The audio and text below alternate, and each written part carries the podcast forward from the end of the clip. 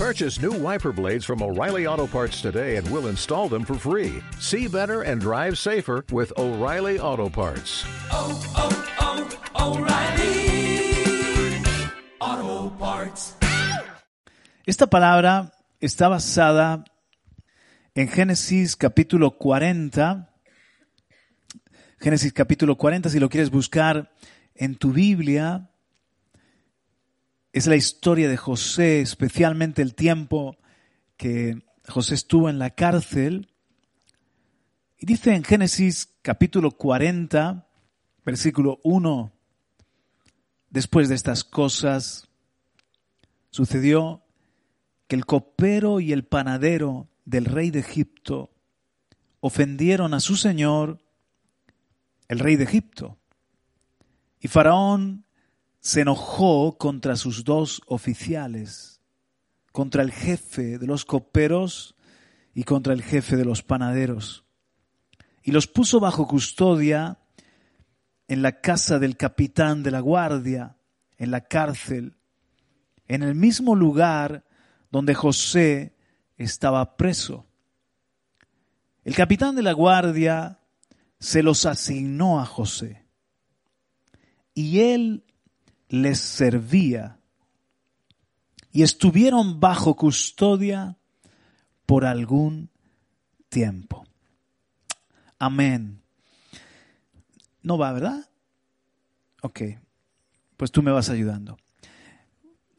Dentro de nosotros, como decía, hay dos oficios que están en interacción, como dos roles o dos profesiones que nos han sido encomendadas, que están bajo nuestra responsabilidad. Un copero, el oficio de copero, y un panadero, el oficio de panadero. Curiosamente, he visto José, como hemos leído, servía, tenía, tuvo el deber de servir, de cuidar al panadero y al copero, se les asignó. Eran altos funcionarios y José les servía y estuvieron bajo custodia por algún tiempo. Curiosamente, este fue el paso previo para llegar, para que José llegara a la meta del propósito de Dios. Es decir, lo que separaba a José de su destino fue servir bien al copero y al panadero. ¿Estamos de acuerdo en eso? De la misma forma, lo que nos abre a nosotros las puertas del llamamiento que Dios tiene para cada uno de nosotros y lo que determina cuán efectivos seremos sirviéndole a Dios es cómo atendemos al copero y al panadero que han sido puestos bajo nuestro cuidado. Cuán sabia y diligentemente tú cuidas al copero y al panadero determinará si Dios te puede llevar o no al, al lugar de reinar, al lugar del propósito. Dentro de ti, dentro de mí, avanzamos, dentro de ti, dentro de mí hay un panadero. Ah, sonríe que está a tu lado y dile, hay un panadero dentro de ti, una panadera dentro de ti. ¿Por qué? Todos de una manera o de otra, de una forma o de otra, servimos, trabajamos, tenemos un cúmulo de responsabilidades. Se nos ha encomendado un grupo de personas, quizás en nuestra familia, nuestros empleados, si lideramos un ministerio, de una forma o de otra tenemos una posición de liderazgo que nos demanda, si no todo, al menos mucho. En el caso mío, por ejemplo, yo soy un panadero que le doy de comer a mucha gente. Hoy, hoy me he ceñido para serviros el pan con mis mensajes, con, con la radio, la televisión, el pastoreo, lo que escribo. Mi servicio en general, he de cumplir las palabras que el Señor dijo en Lucas 12, 42. ¿quién es pues el mayordomo fiel y prudente, a quien su Señor pondrá sobre sus siervos para que a su tiempo les dé sus raciones? Cuando Jesús habló de nuestra mayordomía, lo comparó con un mayordomo que tenía que dar de comer a otros siervos. Y nosotros, mis hermanos, tenemos que alimentar a la multitud. Nosotros somos los encomendados por Dios para servir de parte de Dios, de parte de Cristo.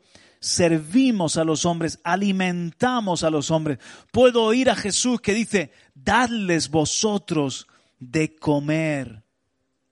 Dios nos hace cocineros y camareros al mismo tiempo. Tú dirás, Juan Carlos, yo no soy predicador, no me siento en un, delante de un micrófono, pero de alguna manera, si eres madre, si eres empresario, si estás en, relación con otros compañeros en el trabajo, en medio de, de un ministerio en la iglesia y en general en tu oficio, en tu profesión, tú estás dando lo de Dios, lo que de gracia has recibido, lo tenemos que dar hay hambre, debemos alimentar a otros con el pan que hemos recibido. ¿Me recibes esto? Ahora, como coperos, tenemos un llamado a satisfacer a nuestro monarca. El ser coperos tiene que ver con nuestra intimidad y nuestra amistad con Jesús.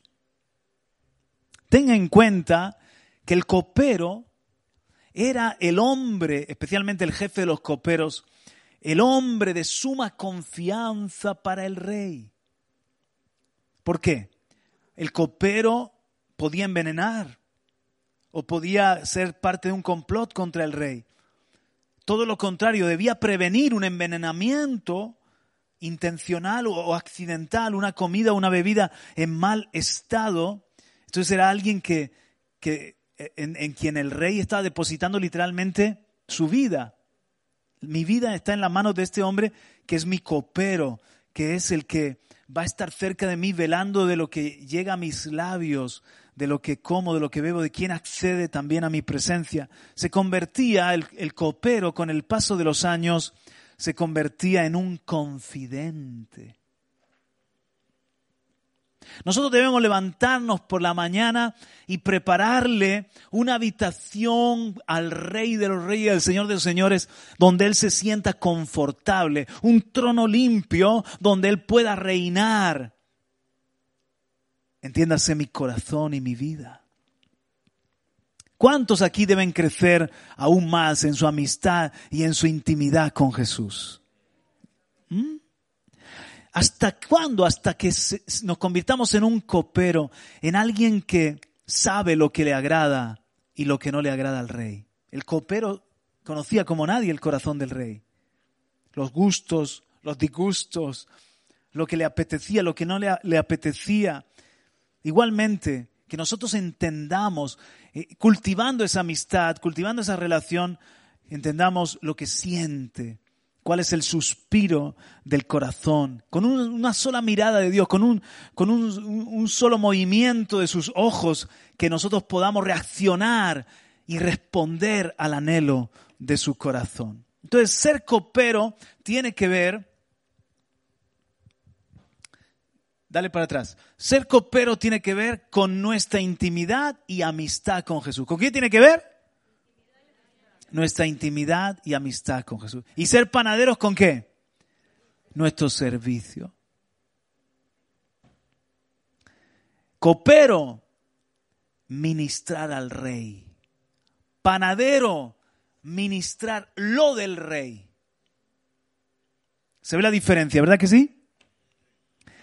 Los coperos son, ahora sí, los representantes con mayor responsabilidad.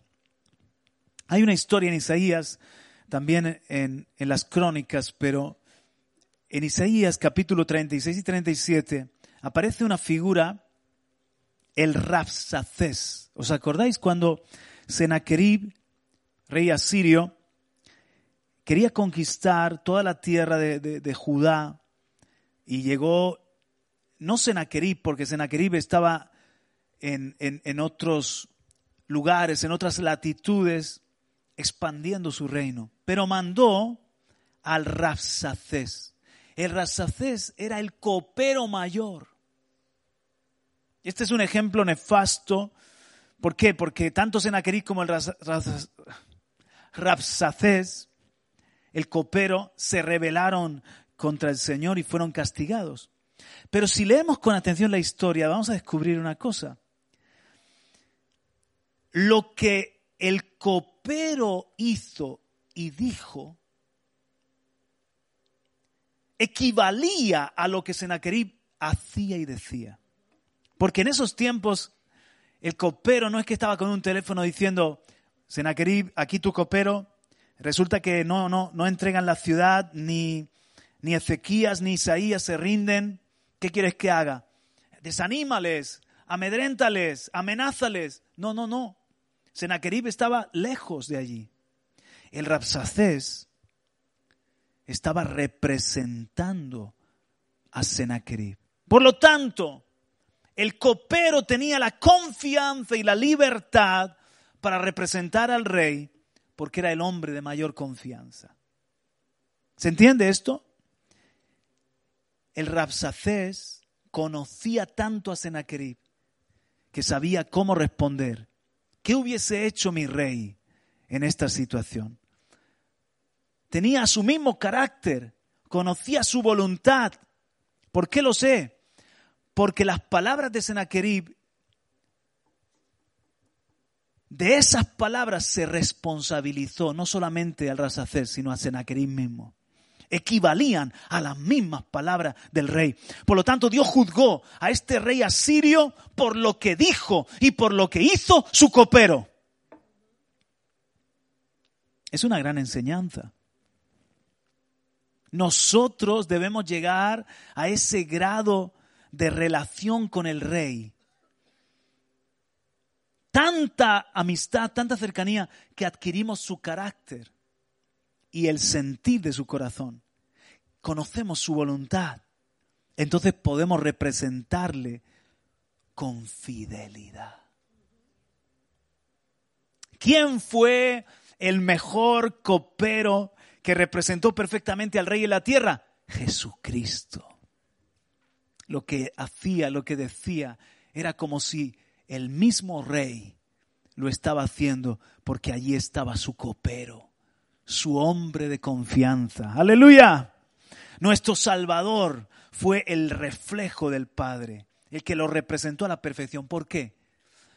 Ok, estamos de acuerdo que en el seno del Padre, Él había estado eternamente, pero como hombre tuvo que nacer y desarrollarse, y desarrollar la sabiduría y el conocimiento de Dios. Porque vino como el segundo Adán, vivió una vida semejante a la tuya y la mía, solo que sin pecado. ¿Cómo pudo representar bien el Hijo al Padre? Por su íntima relación con el Rey.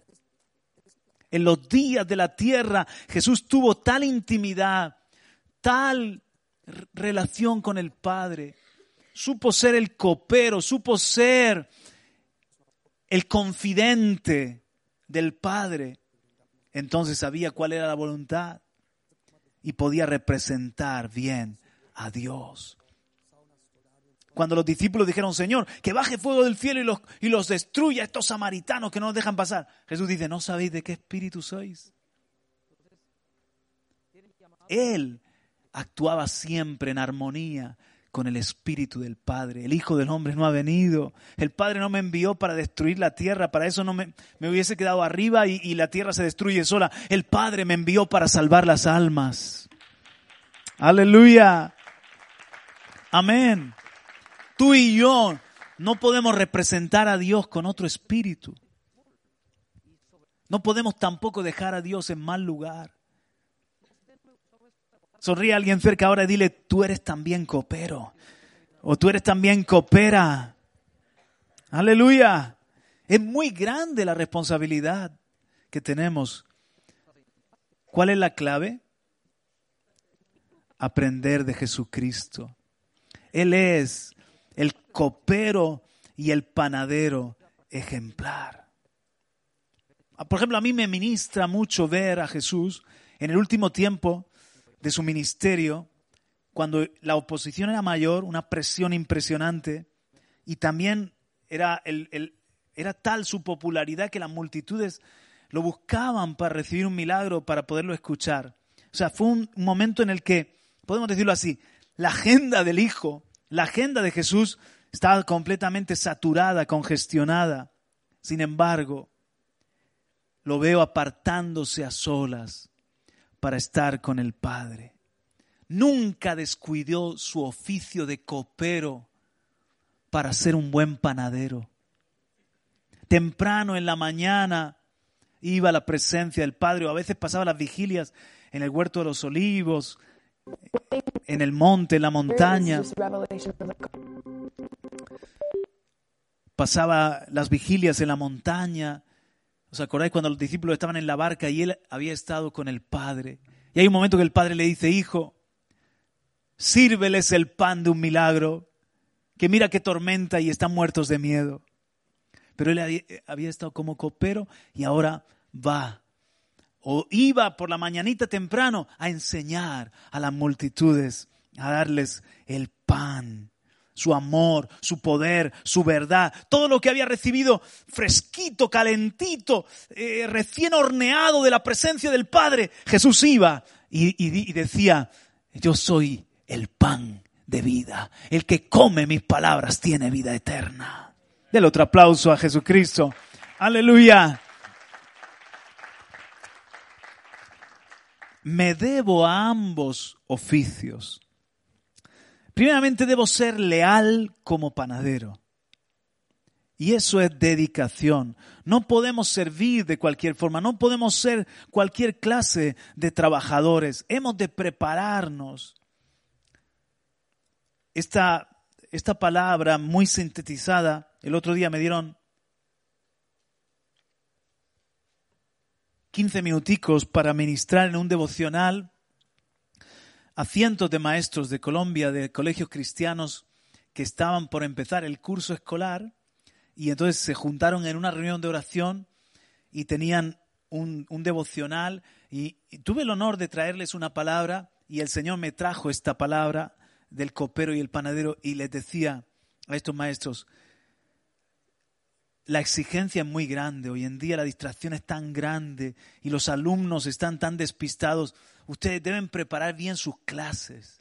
Ustedes deben prepararse espiritualmente y su materia y su presentación y, hacer el mejor despliegue de, de magisterio, de dones, de talentos, con la ayuda y con la unción del Señor. Prepárense bien porque están formando a los hombres y mujeres del mañana cualquiera que sea tu oficio.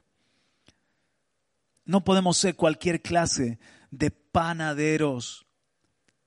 Debemos llenarnos del Espíritu Santo, prepararnos, dedicarle el, el, buen tiempo a nuestro trabajo, a nuestra responsabilidad, ver nuestro oficio con excelencia, entonces uno puede decir, bueno, eso para los que son predicadores, para los que se preparan la palabra, para los que tienen que ministrar en cosas muy espirituales. No, a los de la alabanza, el pastorear, en lo, técnico, en lo logístico, en lo diaconal, en, ser un maestro, un juez, en, ser un policía, un doctor, en ministrar incluso a nuestra propia familia. Yo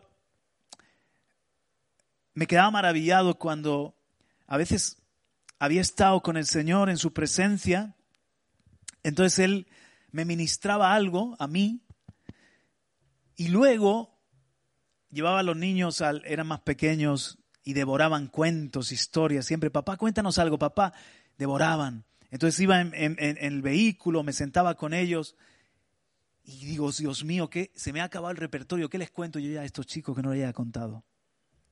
Y de repente el Espíritu me decía, lo que te di, lo que te di en mi presencia cuando fuiste copero, cuando tú estabas cuidándome a mí. Recuerda, el copero ministra al rey, el panadero ministra lo del rey. Cuando estuviste cuidándome a mí, yo te di algo, ¿verdad? Ay, es verdad. Dales esa misma historia. Dales ese, ese, mismo recuerdo que yo te he traído de una situación, de un milagro. Dales esa lección. ¡Pa! Y, y, de, y yo de repente estaba dando lo que primero había recibido. El copero nutre al panadero. ¿Me están siguiendo? Y eso constantemente lo veo, constantemente lo veo. Esta mañana, por ejemplo, yo estaba ministrando en la, en la radio y, y, y lo que yo tenía para dar, todo partía de, de, del tiempo que había pasado con el Señor en la mañana. Y, el tiempo que había pasado en la mañana, el Señor me había dado unas impresiones y unas cosas y, me había ministrado a mí. Y, de ese pan calentito, entonces serví me ceñí serví como panadero. Juan Carlos, pero eso qué tiene que ver? Quizás te vas a cruzar el que te atiende en el banco, necesita una palabra y tú dices, ¿qué le voy a decir? Y, el Espíritu te trae algo que Él mismo ha puesto en tu corazón y lo adapta para esa persona. Algo que Él mismo te ha dado a ti y lo adapta para esa persona. O te va a pasar con tus hijos, o te va a pasar con tus compañeros de trabajo, o te va a pasar en, en tu consultorio como doctor. Qué bonito esto. ¿eh? Debo ser fiel como panadero y debo ser leal como copero. Primero me debo a mi Señor. Primero me debo a mi Señor. Es un oficio. El rey se indignó, algo hicieron mal, el, el copero y el panadero, algo hicieron que el rey dijo, ah, un tiempo en la cárcel, no sabemos qué pasó. ¿Cómo estará nuestro rey de contento con mi oficio de copero? ¿Cómo estará él de contento con mi oficio de panadero? Ahí te lo dejo para que lo vayan meditando. Es una dedicación altísima. Mi primer llamado, el ser un buen copero. Amén. Esto es incidir en lo mismo. Son dos oficios en competencia o en colaboración. Evidentemente, en, no deben ser en competencia, deben ser en, en colaboración. Por una parte, cuido mi relación y servicio personal al rey y por la otra, doy comida a su tiempo para todos los que dependen de mí en cuanto a alimentarse. Entonces, ambos oficios, llevados en un equilibrio y en un orden, son un complemento extraordinario. Cuando tomo tiempo como copero, recibo la, la, materia prima y la unción para preparar la comida que pueda alimentar espiritualmente a otros. Estos dos oficios son tan importantes que bien atendidos serán los que nos abran la puerta del destino de Dios para nosotros, como le pasó a José que por servir, bien al copero y al panadero acabó, siendo un príncipe en Egipto, padre de Faraón. Ahora, hablando de cosas prácticas, adelante, uno más. El funcionamiento del, del oficio de copero y de panadero, el día a día del copero y, del panadero. Hay que dedicarle a cada área tiempo específico y su espacio adecuado.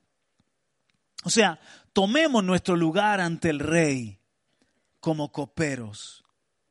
Mañana martes, no, y, eh, perdón, mañana viernes. Digo, no sé por qué pensaba que hoy era lunes. Mañana martes, otra vez, mira, wow. Mañana miércoles. los lunes, los martes, los miércoles.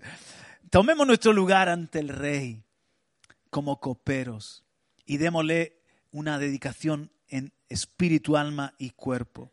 Pero también seamos diligentes en el rol de panaderos. Ambas cosas son adoración. Las dos cosas son adoración.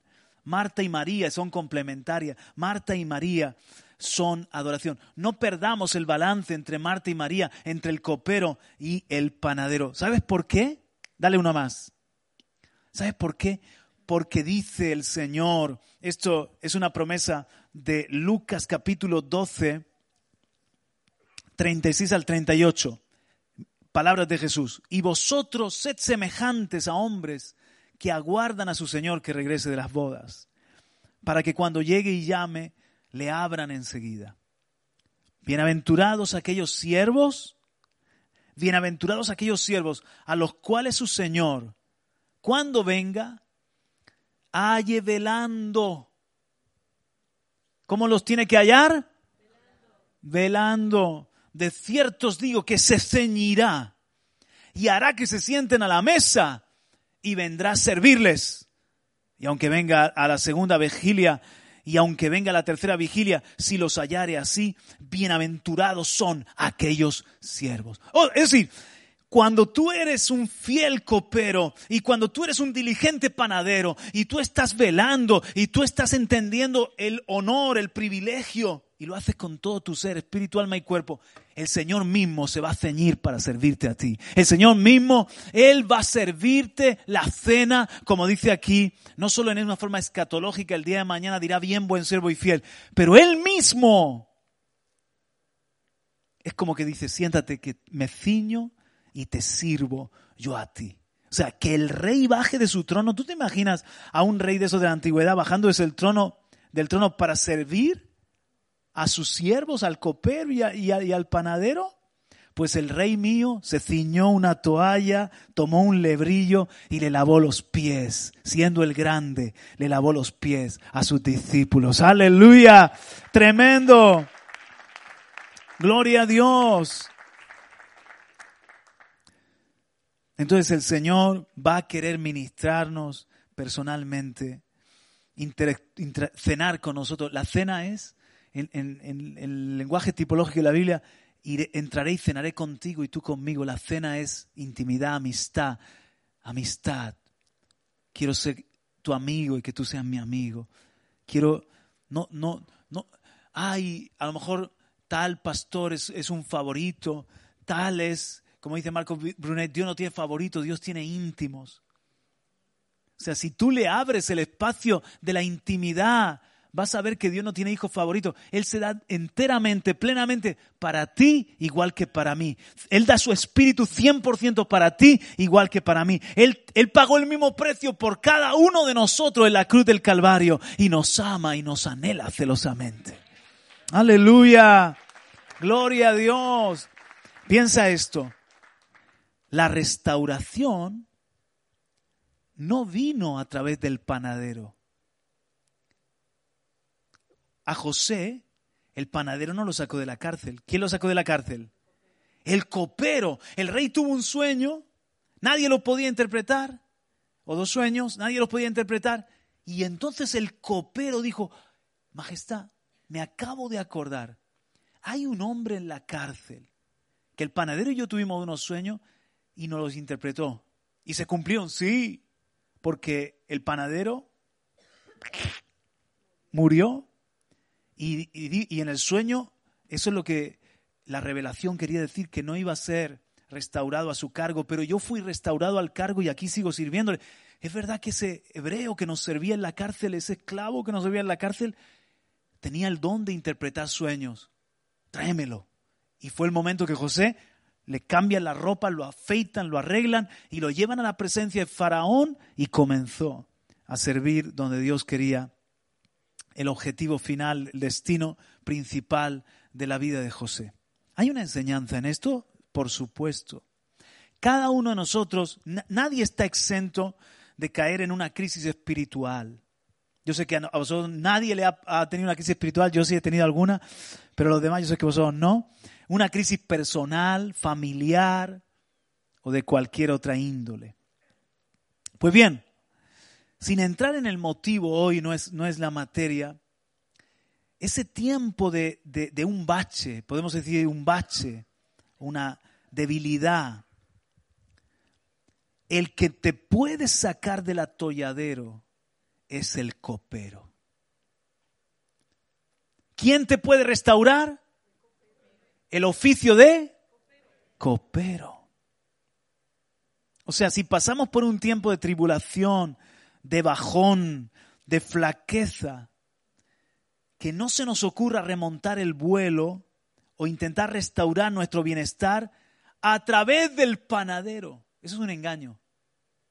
Hay muchos que están mal espiritualmente y piensan que van a mejorar haciendo cosas, sirviendo, haciendo cosas. Piensan que en el quehacer, en el ajetreo del panadero, así van a encontrarse bien. No, es un engaño, eso es un parcheo.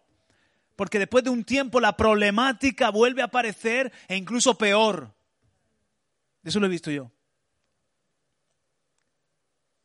Gente que intenta con hojas de higuera religiosa del activismo, de hacer cosas para Dios, como si fuese un evangelio de obra, que gano puntos para Dios, haciendo así cosas, intentan ocultar sus problemas interiores o familiares o sus problemas de carácter. Faraón restauró al copero y el copero sacó a José de la cárcel. Ese es el camino. El copero representa ir a la, a la presencia del rey, ministrar al rey. Toda restauración parte del altar primero. Toda restauración comienza con el copero. Toda restauración se produce cuando tú atiendes el oficio de ministrar al rey. ¿Entiendes? Cuando retornamos a la presencia, cuando recuperamos la amistad, cuando nos esforzamos en ser confidentes, servidores del secreto, servidores del secreto, desde allí, desde esa posición de coperos, resurgirá nuestra vida, como el ave fénix resurgirá de las llamas nuestra vida, en un nuevo nivel incluso, como, como cuando yo he pasado momentos difíciles en mi vida de, desánimo o de tribulaciones o de, un bache eh, familiar. He, pasado diferentes pruebas, pero entonces cuando he cuidado mi oficio de copero, he experimentado sanidad, restauración, fortaleza, dirección. he vuelto después a ser un buen panadero, pero en un nivel superior. En un nivel superior quizás más quebrantado, más dependiente de la gracia, más consciente de que soy vulnerable, más agradecido y más enamorado con Dios, más eh, empático con el sufrimiento de los demás. Es decir, el copero restaura al panadero, pero en, en una dimensión superior de gracia. Aleluya. Amén. Otro punto, siempre queda el copero. Dice Lucas 10, 42. Pero solo una cosa es necesaria, son palabras de Jesús. Y María ha escogido la buena parte, la cual no le será quitada. Marta representa a al panadero. ¿Por qué Marta representa al panadero? Porque estaba sirviendo el pan, estaba sirviendo la mesa. María representa al al copero. Y dice Jesús, Marta, sin despreciar al panadero, el copero es la mejor parte. La que no le será quitada. O sea, es la que va a quedar. ¿A qué me refiero? Por la eternidad. Esto es muy importante. Por la eternidad le vamos a ministrar como real sacerdocio. Nuestro pastor Juan Radamé nos ha enseñado que de todos los mantos que podemos ceñir sirviéndole a Dios, el más hermoso es el de sacerdote, porque es el que vamos a, tener eternamente, eternamente. Quizás eres profeta en la tierra, pero en el cielo, ¿qué profecía hace falta? Ninguna. Quizás eres maestro en la tierra, pero en el cielo vas a ser tu maestro de qué? Si ahí está el maestro de los maestros. ¿Entiendes?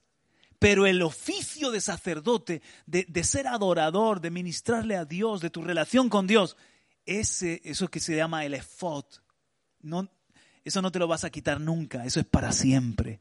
Eso es una dignidad, eso es un, un vestido real.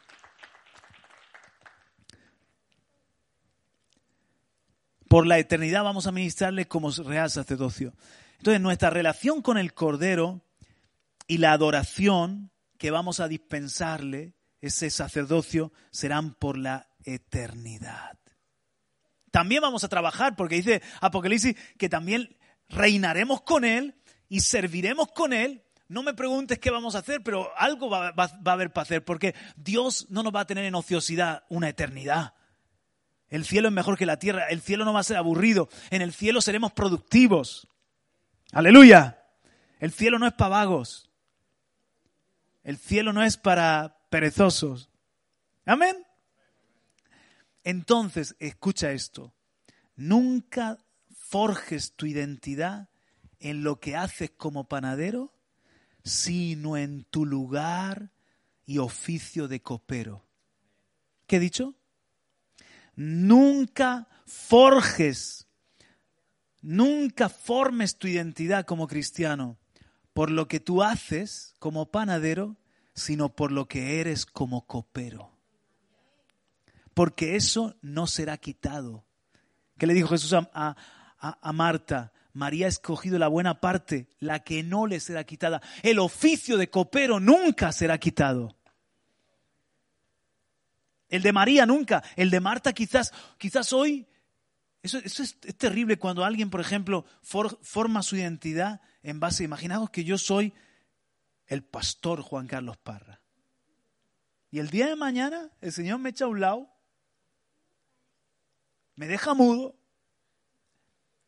Hay otro que Dios quiere que sea el pastor o hay otro que una nueva generación que lo va a hacer mucho mejor y yo empiezo a luchar. No, no, no, no porque mi identidad está basada en lo que hago como panadero. Y se dice, no. Lo importante no es lo que haces como panadero, lo importante es que eres mi amigo, mi siervo, mi copero, eso, eso, eh, eh, eh, eso que tú me ministras a mí. Tú cuidas la cámara del rey, tú cuidas tu templo para que esté a gusto el rey, para que esté santo para el rey, y todos somos coperos del rey. Y hoy un día le voy a servir, hoy soy el pastor, le sirvo sirvo lo del rey, enseñando la palabra y cuidando vuestras vidas, pero a lo mejor mañana Dios quiere que les sirva de otra manera. Juan Carlos, pero el llamado, eh, los dones y el llamado son irrevocables. Pero todos pasamos. Y, una generación va y una generación viene. Y hay etapas también en la vida. Entonces yo no me puedo forjar mi identidad como el pastor Juan Carlos Parra, el director de radio y televisión Vida. Y si mañana se cierra radio y televisión Vida, entro en una crisis. Seguro que el rey me pondrá a hacer otras cosas, porque hay pan que dar, hay muchas bocas que alimentar. ¿Me estás entendiendo? Es hermoso esto. Si entendemos que siempre quedará el copero, entonces ya tenemos la mejor parte. No hay nada más sublime que podamos hacer en la vida que ser coperos. Lo demás será dado por añadidura. Y un último punto, a ver si esto lo veis como yo eh, en la historia de José y del copero y el panadero. El copero tenía la respuesta. Cuando el faraón estaba desesperado, cuando nadie le podía ayudar, ¿quién tenía la respuesta? El copero. ¿Por qué? Porque el copero había conocido al hombre de Dios que traería la salida para Egipto y para el mundo. Lo que el copero conoció en la oscuridad de la cárcel fue hecho público en el instante preciso. Lo que el copero conoció en la oscuridad, a su tiempo llegó a la luz y fue la respuesta. ¿Qué nos está diciendo el Señor? Si somos hombres y mujeres de la presencia de Dios, como nos decía el domingo, si somos hombres y mujeres que frecuentamos el escondedero, el lugar secreto, vamos a tener la respuesta para los hombres que nos rodean y para este mundo en crisis. El copero tendrá la respuesta. Lo que recibimos en el secreto será la solución, la medicina en lo público. O dicho de otra forma, nuestro contacto con Dios, nuestras experiencias junto a Cristo, van a ser palabra de sabiduría o luz o medicina, lo que los hombres están buscando y no lo hallan. La respuesta la tienen los coperos. Oh, gloria a Dios. Del otro aplauso, claro que sí. Amén. Gloria. En conclusión, en conclusión,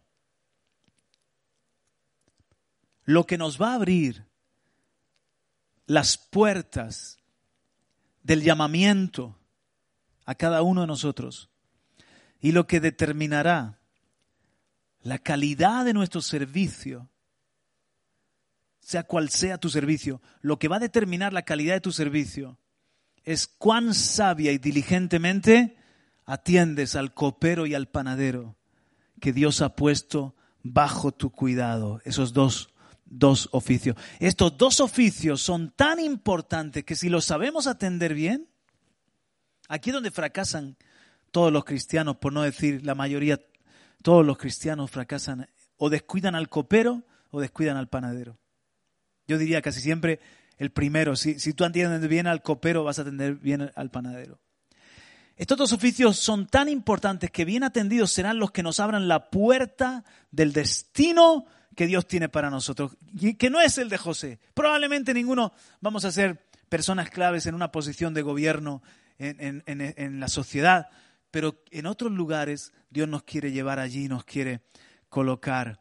Mira, de la cárcel José pasó al palacio, pero entre medias aparecieron un panadero y sobre todo un copero.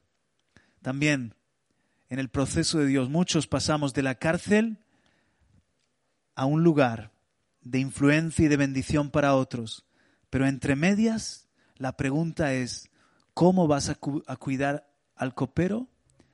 ¿Cómo vas a ser un buen panadero? Padre, te doy gracias por tu palabra en este día. Gracias por esta enseñanza que tú nos das, tan importante. La recibimos, Señor, con temor, con temblor. Queremos seguir las huellas del Maestro que fue Cristo Jesús.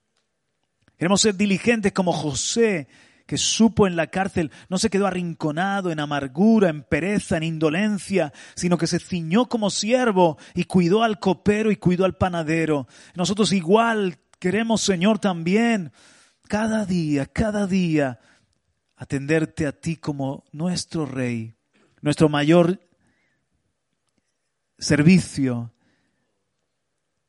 es nuestra amistad y nuestra intimidad contigo. Nuestro primer llamado es cuidar a nuestro Señor, es atender a nuestro Señor. Y después también cuidar de lo de nuestro Señor. Primero el Señor y luego lo de nuestro Señor. Todo lo que nos has confiado, queremos que cuando halles nuestra vida en tu venida, estemos velando y tú puedas decir, bien, e incluso Señor, tú puedas ceñirte y decir, sentaos que ahora voy a servir yo, porque yo recompenso a los que me sirven, porque yo quiero cenar con los que me sirven. Jesús, muchas gracias.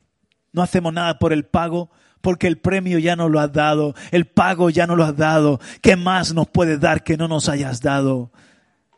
Pero lo hacemos, Señor, por amor, por gratitud, porque porque queremos llevar gloria y honra a tu nombre. Ponte en pie conmigo, levanta la mano al cielo y repite estas palabras sencillas. Padre y Dios del cielo, en este día te pido que me ayudes a ser fiel en estos oficios que nos has recordado hoy. En el nombre de Jesús. Amén y amén. Aleluya.